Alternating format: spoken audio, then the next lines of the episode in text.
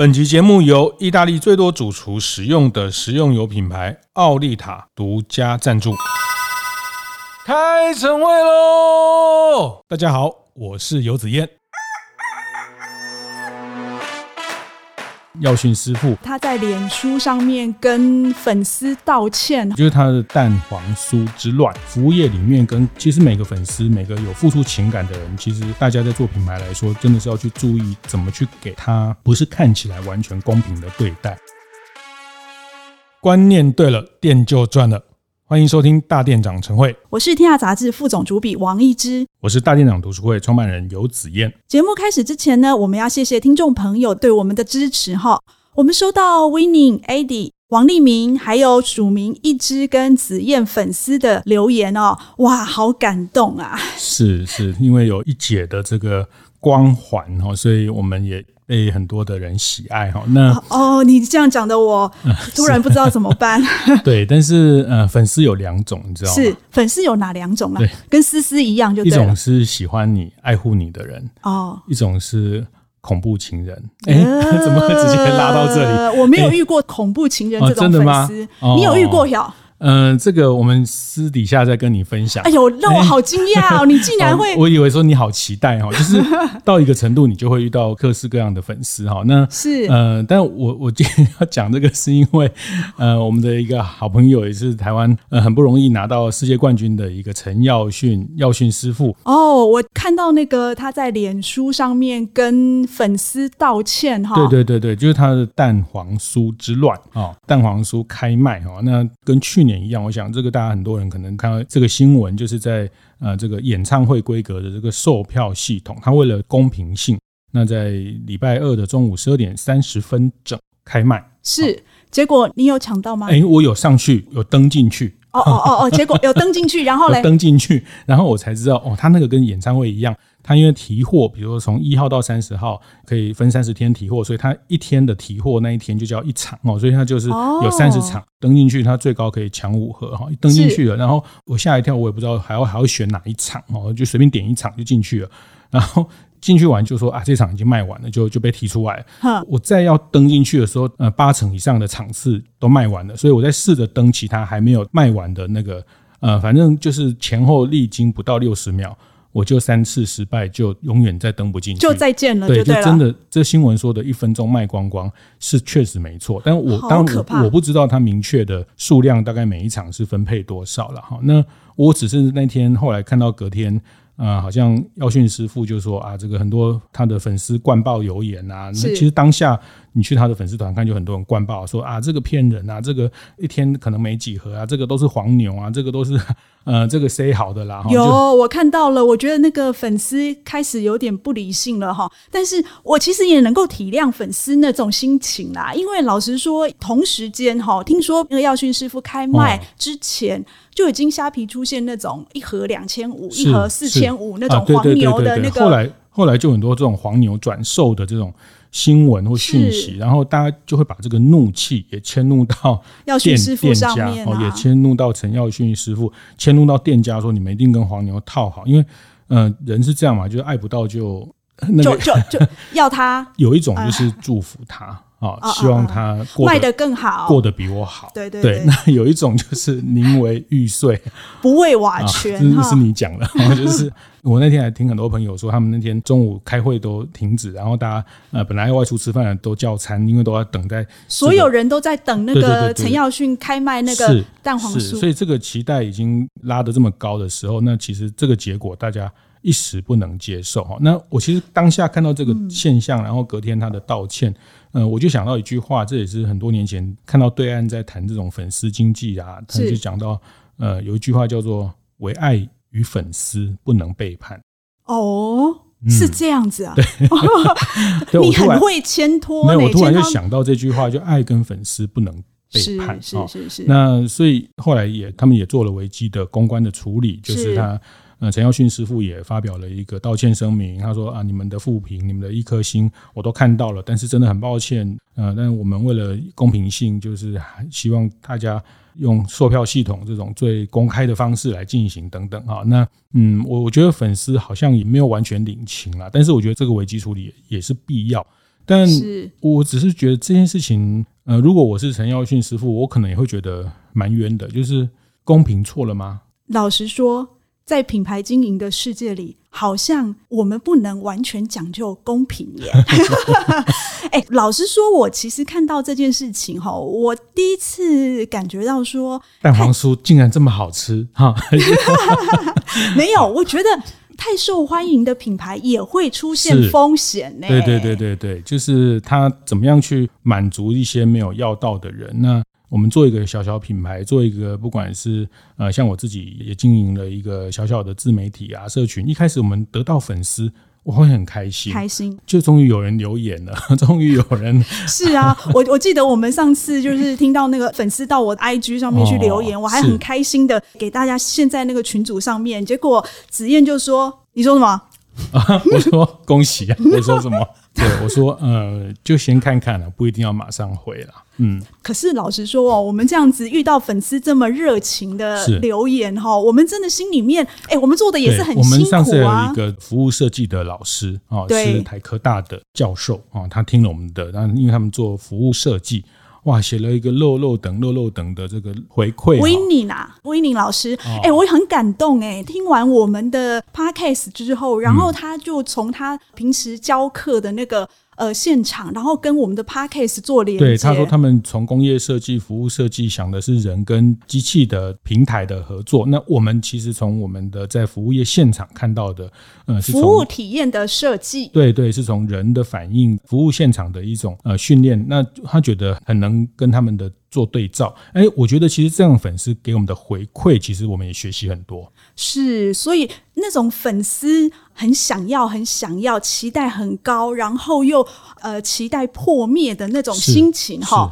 老实说，他们会在那边呃负评啊，干嘛干嘛的，其实我们都能够体会啦。那好，我还是要问一姐，那对蛋黄酥好吃是吗？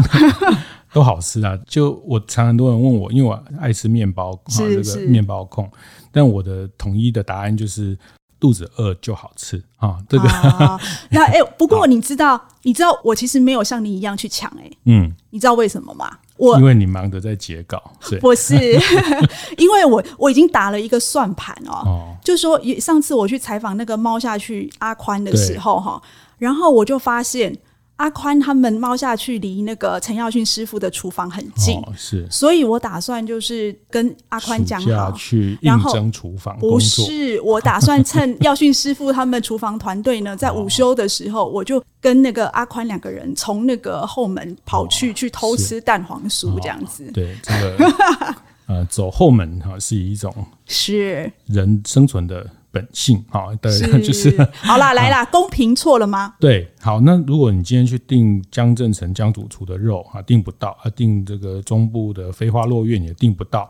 南部的阿卡美也订不到，你订不到一次、两次、三次啊，每次就是什么每个月十号的什么就开始卖，你就还是秒杀，还是都订不到。我会很气耶！我跟你说，我真的会很气。嗯、我这么爱你们，然后我永远都订不到，嗯，那怎么办呢？我就就不要爱啦，然后由爱生恨，哦、是，然后我就开始。有什么了不起的嘛？嗯、就开始有一些等着，看他笑话，对不对？哪一天他就最好不要出什么事，哪一天他最好那个，呃，这个产品都不要有任何的瑕疵，都不要有任何。如果有的话呢，我就首先发难这样子。其实我我坦白讲哦，这个事情你现在看就是过去了，就是呃，以陈耀迅师傅这个蛋黄酥，但是我坦白讲，这种事情他会累积很多怨气。好，那这个怨气它它会变成品牌，在某一个另外一个时候，其实真的就是说，为什么我们现在讲做品牌要做 ESG 啊、CSR？其实我觉得这个都是在累福报了，哈，就是说累一个客户关系的经营。其实这一集我们不是要讲蛋黄酥，也不是在批评它。哎，我真的以为要讲蛋黄酥哎。好，呃，我比较喜欢绿豆碰哈，蛋黄酥比较不是我的主菜。但我要讲的是说，在服务业里面跟客户的这种，尤其粉丝的这个部分，其实每个粉丝，每个有付出情感的人，其实大家在做品牌来说，真的是要去注意怎么去给他，不是看起来完全公平的对待。呃，不要给粉丝公平的对待。对，因为嗯，人都希望被特别对待。对，我是，我是，是 我知道你一直是哈，这也是服务业真的核心，克制的精神。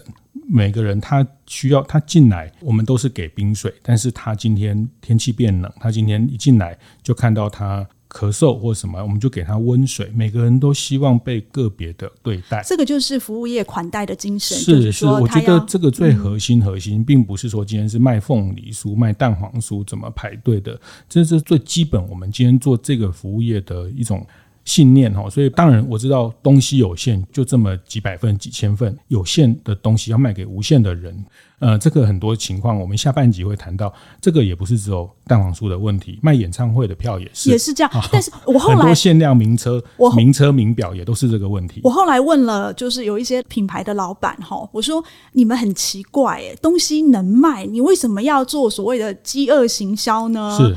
那为什么饥饿行销限量这种事情呢？那那个我记得那个提提盐的老板他就告诉我说，如果能够卖，我当然是希望卖越多越好啊。是是其实我我现在比较不会从饥饿行销的角度来看。对，那因为我的意思是说，他们当然是就是比如说产能的问题啦，或者是新品的问题等等的，他们也不是真的要所谓的饥饿行销。而且我坦白讲，我觉得这个时代真的资讯很流动啊，你的员工也在看，你的同仁、你的伙。伙伴也在看，你的供应商也在看。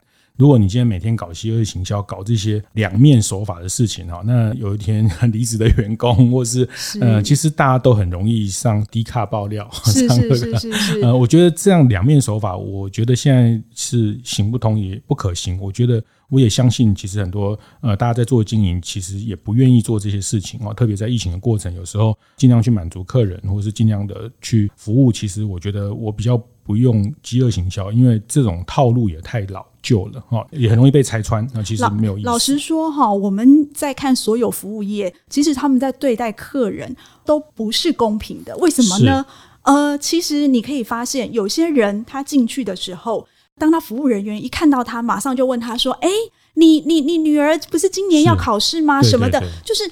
他对他其实是有感情的，嗯、他知道他，嗯、他懂他，他认得他。比如说子燕，你今天进到一家店里里面，他马上就说：“哎，子燕，我常常听你的节目啦，哦、什么的。”是是是，哇，这个就 加分很多，对不对？对对对，子燕本来不想买东西的，他菜送错什么都没有关系，都没有关系的。所以我的意思是说，其实我们服务业就是在教导员工的时候，其实就是希望他要认得客人，是，然后想办法给客人客制化的。服务，然后给他客制化的不同的好，所以其实我们在经营品牌的时候也是一样要做这样的事情。是，当然，我想公平正义、公平的原则，这个是没有问题的。哈，公平的原则是在对待你的客户，这个我们也常讲，这个做生意最老的道理，童叟无欺啊，嗯、就是说你不能他他他没有来，他是新新来的人哈，那。诶、欸，他真的会这样哦！我听过一个说法，大家知道东港有一个叫华侨市场，因为他们那边当地人就会用一个暗号，说是外地人，因为菜市场都很熟客嘛，因为菜市场就。那些在地的人，那如果外地的人，他们说啊，还华侨啊，哈，就是用一个暗号说他不是我们在地人，他说这是华侨，华侨来卖，哈，就是华侨，所以就卖他贵一点，哈。那其实就是差别待遇了，哈，就是欺生呐，对，我们讲的欺生，欺欺负生的客人，哈、嗯。那那我觉得这个就违反公平的这种诚信的原则，我们。倒不是说这个东西要要去打破，但是我只是说在粉丝的对待，因为这里面很特别。为什么我会想起那句话“爱与粉丝”？爱与粉丝最大的公约数就是情感哦，因为有情感，你就会有期待。我以前听廖贝娜的那个董事长玛格丽特哈，他常常在讲说品牌要怎么经营哈。如果你的品牌只有这种 stay by stay 的这种经营的话，哦、其实是没有高度的。他说，最好的品牌经营其实就是情感的经营。是是，对，你要让你的粉丝也好、会员也好、客人也好，他能够对你就是有一种对这个品牌朝拜啊啊，然后喜欢啊，然后想办法就觉得说，好了，问问题来了，情感情感这件事情很难量化，是很难对应，没错很难，没错，很明确沟通。啊，不要讲，我们要照顾每个客人情感，我们连家里的老婆跟小孩跟猫的情感 都没有办法完全的呃让他很满意。你是说你吗？哈，对，所以情感这件事情真的难度很高哈。但是呃，我我只是说从这个蛋黄酥陈耀迅师傅的这个事件，我会有一个观察哈，或是甚至跟一些服务业品牌经营的提醒，其实这种公平的对待，表面上的公平。太公平，呃，这甚甚至透过 购票系统的公平，其实真的它引发的后坐力，其实后坐力还蛮强，可能会变成品牌的另外一个接下来的压力的来源。那到底品牌经营这个粉丝经营到底要怎么做呢？对，呃，那我们休息一下，待会我们再来讨论。欢迎回来，服务一点觉得现场哈。刚刚我们谈到哈，太受欢迎的品牌哈，其实也是会面临这个危机的哈。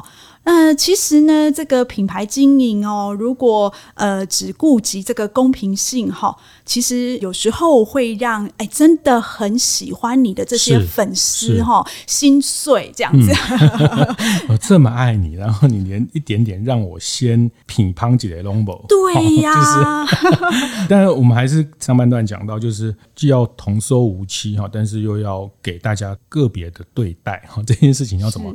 怎么拿捏？好，那那我举几个例子，我也分享一下。这样，我以前对汽车产业比较熟悉哈。那大家知道，其实很厉害的高端的品牌的汽车。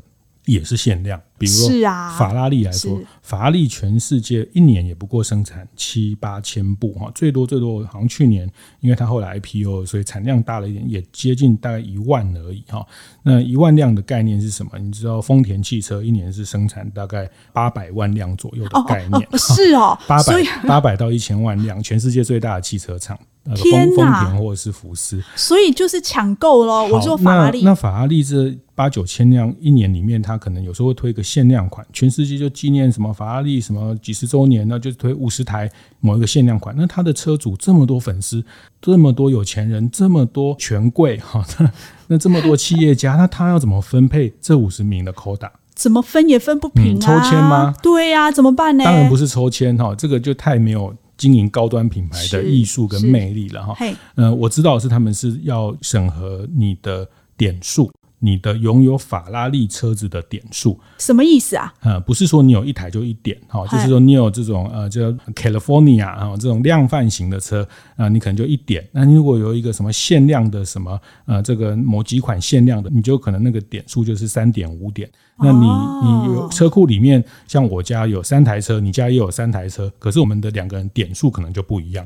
那他今天这个限量的车是要用点数高的人先能预购，或是先能去购买，所以说他在这里面就是呃还是去分类这些东西哦。这其实这个不是只有法拉利，很多精品的操作在这一端，他们每个客户都是重要的客人，每个客户都是有钱的人 又有影响力的人。那其实他们就是用。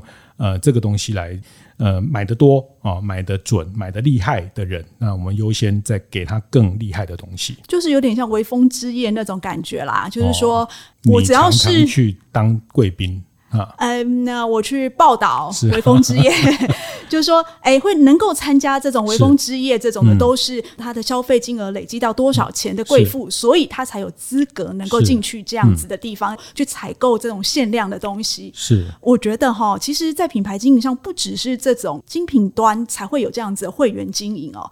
呃，我记得我在两三年前写过两个电商品牌哈、嗯嗯，他们其实也有类似的经营哦。像那个呃，哎，我讲一个你比较不懂的，你讲那个法拉利我不懂，我讲一个你也不懂的。我写过一个卫生棉的品牌叫做爱康，哦、你不懂了吧？好，他 他呢最有凉感的那一种。哎呀，你知道哎、欸，不愧是家里面有太太跟女儿的。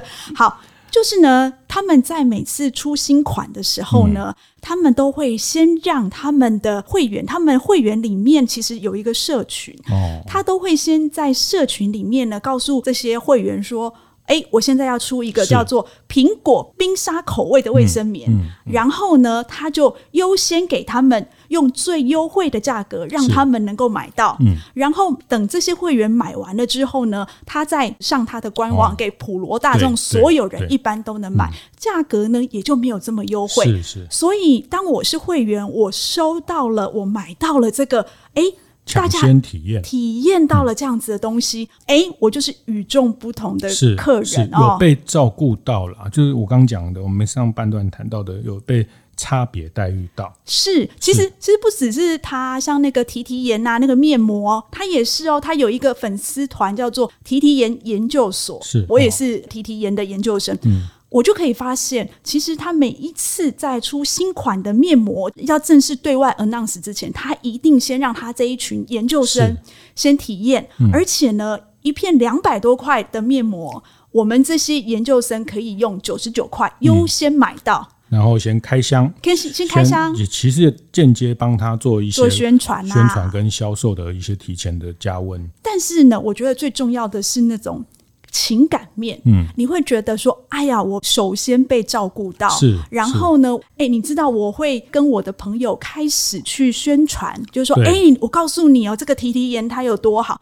后来，其实我曾经偷偷问过提提颜老板一个问题哈，因为其实他很用心经营这一群会员哦。他告诉我说：“其实这些会员，就你看，他虽然用九十九块买了一个两百块的面膜，其实，在后来就是他开放给所有人去买的时候，这些会员他们是会爆买这些好用的面膜的。是是是，所以这些会员他的贡献度比也是高的，一般客户的贡献度高很多。我们刚讲的就是法拉利，它就是比较是看你的。”客 客单价哦，严格来讲，最后算它可能还是贡献客单价。可是，呃，我刚举这个例子很棒，就是不管是卫生棉或者是面膜，它其实是比较用社群扩散的。它照顾的是社群，不是说你一定要买到最多的这群人。是是是，这个就是其实我们现在常常在谈到的叫 KOC 哈，就是除了 KOL 之外，你找网红之外，你的关键的意见的消费者 Key Opinion Consumer。这群人的长期的沟通跟互动，最重要的是，它会变成你的禁卫军哈。这个讲白话就是你要有品牌的侧翼。是，我觉得子嫣这件事情讲得非常好，因为政治人物都会，好，我们也要会，就是 要有侧翼出来帮你洗。对。你知道，我后来发现，你这一群铁粉，我们讲铁粉好了，你这群铁粉，他在你品牌假设出了什么事的时候，他会出来捍卫你的。是，其实你回头去看哈，我觉得我们还是没有再去说陈耀迅师傅的这个，把它当做一个案例来看。你现在回头去看他的粉丝页留言，呃，出来捍卫他的比例相对没有很高。好，那我觉得这里面有时候是长期经营，我觉得还是有人正面的，因为有人有抢到的话，他还是觉得他终于有抢，还是有有正面的东西。不完全，不会啊，我没有抢到，我还是很正面啊。好，是是因为你是正面的女孩哈，就是对，所以我觉得这个也是一种，你还是要在没有出事的时候跟这些人做好关系。这些就是我们一种品牌的，嗯，讲的比较白话，是一点水军的概念或侧翼哈。其实这就是好感呐，就是你朋友多，你今天出了什么事，不要太大的包，大家都说啊，不会啊，他人还不错，应该不会这样吧？对，没错没错。所以其实你在品牌经营的时候，这些呃，我们讲的铁粉也好，它其实不只是就是增加你的利润而已哦，是它其实是如果有出了什么状况，它其实能够帮你的产品做宣传。是。是这还是回头讲到底，还是一个品牌管理的概念，还是一个呃粉丝情感的管理的概念。啊，平时真的不要突然推个爆款，然后就爆了，爆了大家就一堆负面的东西。这个其实对品牌长期。虽然是有声量啊，虽然是呃很厉害了，但是就是长期其实会积累怨气哈。可是我后来发现，这个蛋黄酥每年都是爆款。我们今天早上不是才看到那个法鹏、哦、李师傅的蛋黄酥，不是也爆买已经没有了吗？还有宝春师傅哦，不是也是也也也蛋黄酥，所以现在只要蛋黄酥都是爆买，对不对？Yamazaki 也有蛋黄酥啊，全台湾每一家面包店都有蛋黄酥，我觉得我们都应该支持。啊，因为呃，去支持这个烘焙师傅，哈，真的真的，我觉得都都很棒。其实大家都很用心在做，我们都要给他们掌声。没错，但是但是，我们刚刚讲到那个呃，所谓的那个会员经营的这一块哈，到哪去？你要不要讲？我把你打，就是我想我想要特别提一点，就是那个会员经营，其实对于你，比如说你在卖产品、卖东西的时候，其实是很重要。我再分享一个我的经验哈，其实我们要讲还是就是你真的要去管理这件事情。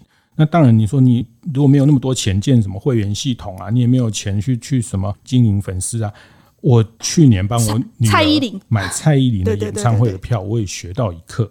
来怎么说？就我们这种国中生的女孩嘛，就是蔡依林演唱会，那我真的就乖乖的三点半下午，礼拜六下午三点半就在手到电脑前面，而且都已经演练过好几次，就是这个还要演练啊、呃，就是没有，你要确保你要先进到那个会员系统，如果不是那个会员系统，要先登录啊，你要先是是是这买票这些事情要先了解，不能进去才发现你不是会员，还没登登会员就天黑了。是，然后呢，来。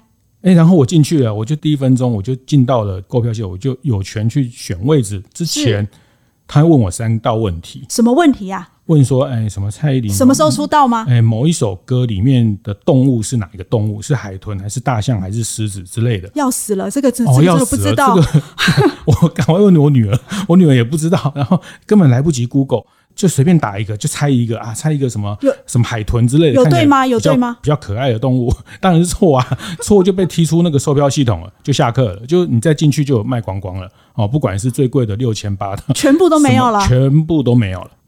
那后来你女儿到底有没有去到蔡依林演唱会？后来是有的，哈，后来是经过了呃朋友的慷慨的相赠。不要，你要讲是谁，我一定要让你讲出来，那个是谁来说？好，这个我们法庭上再讲，就 是法庭上才能把秘密证人供出来。真的朋友后来那个时间真的不能去，我们就最后拿到票是一个 happy ending。可是我觉得我在蔡依林的过程，我学到一个太厉害的东西，他透过三道问题去。辨识，辨识你是不是他的忠诚粉丝？对，然后这样也会让买不到票的粉丝没话讲。那你就是对他不够了解啊，对，你就对我不够了解啊，然后连有一大半的黄牛都被挡掉，因为黄牛根本搞不清楚。对，那当然也有会有有心的黄牛，但是我觉得这个做法，它其实让粉丝，我觉得可以啊。耀训师傅明年再卖蛋黄酥，这个就可以去就问说，那个我的蛋黄是哪里来的啊？是红土蛋黄还是白土啊？公鸡还是母鸡的之类的？这个太难了啦。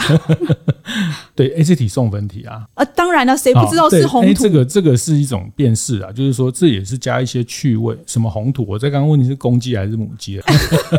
不是啦，我我要跟你讲的是说，呃，其实我们在休息的时候，他有讲到一个我觉得很厉害，就是说。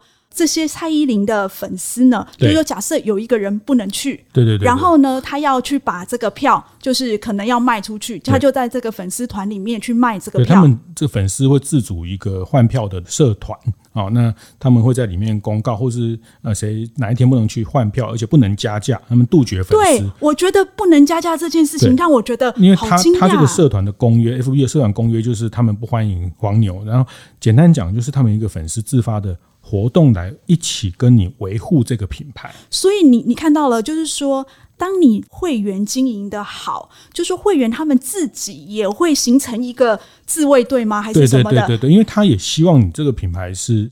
不要那么多黄牛进来，而且我们真的进去的去共享这个呃演唱会的时候，都是我们很喜欢、很支持的人一起的，不是一些奇奇怪怪的人，或是自以为有钱就要进来的人哈。所以我觉得也是这样，就是说食物也是这样，蛋黄酥也是这样。因哎，我们吸引到不是呃只是想要装逼呀，也不懂装懂，想要跟着来风潮。我们真的是想要欣赏师傅的手艺，想要欣赏他对于一个。蛋黄酥的一种新的诠释的方式的这些同好们一起来，所以我觉得这个方法还蛮可以跟大家分享，就是你跟粉丝玩个小游戏，辨别一下。如果你真的是铁粉，而都答对，你会觉得很开心啊！对啊，就是我啊，这我就是天选之人啊！对。然后糟糕了，每次只要卖什么蛋黄酥啦，卖什么肉桂卷，你都要先回答问题才能进 进去买。这个真的就是一个情感的管理啦。哈，那我觉得可大可小，但我还是觉得还是要去建立一个比较像是会员的系统。或是像社群里面，其实社群也可以有一些什么头号粉丝啊这种的分类。嗯、呃，简单讲，我常也跟开店的伙伴分享，就你的客人一定有一群是头等舱的，有一群是商务舱的，有一群是经济舱的。好，那款待都是一样的。我们在飞机上得到的安全都是一样的，我们得到的这个呃服务都没有差太多。但是在头等舱该有的规格，经济舱该有的这些快速的东西，商务舱的这个差别，我觉得我们在。客人，你要有建立一个这样的方式去管理哦。我坦白还是讲，这个是是一个管理，但确实需要一些资源，确实需要一些心力去维护这件事情。因为粉丝的爱，呃，很令人喜爱，也会很沉重。如果你没有处理好，真的会变成一种危险的爱。好，所以今天要带给大家的一点诀就是，呃，有了质感的产品，没有品牌的企业其实走不了太远的。而让我觉得呢，就是经营品牌的第一步呢，你要打造一群忠诚的客户。是，那我想跟大家分享的是说，公平很好，但是客人最终还是希望得到差异的对待。那这个差异又可以不失公平的原则，大家要去呃审慎的去拿捏，而且去做好这样的管理。我觉得你好像在绕口令哦。我是王一之，我是游子燕，夫一点绝，我们下次见。会后记得在 Apple Podcast 订阅、评分、留言。有任何想在晨会上讨论的议题，也欢迎提出。大店长晨会，下次见，拜拜。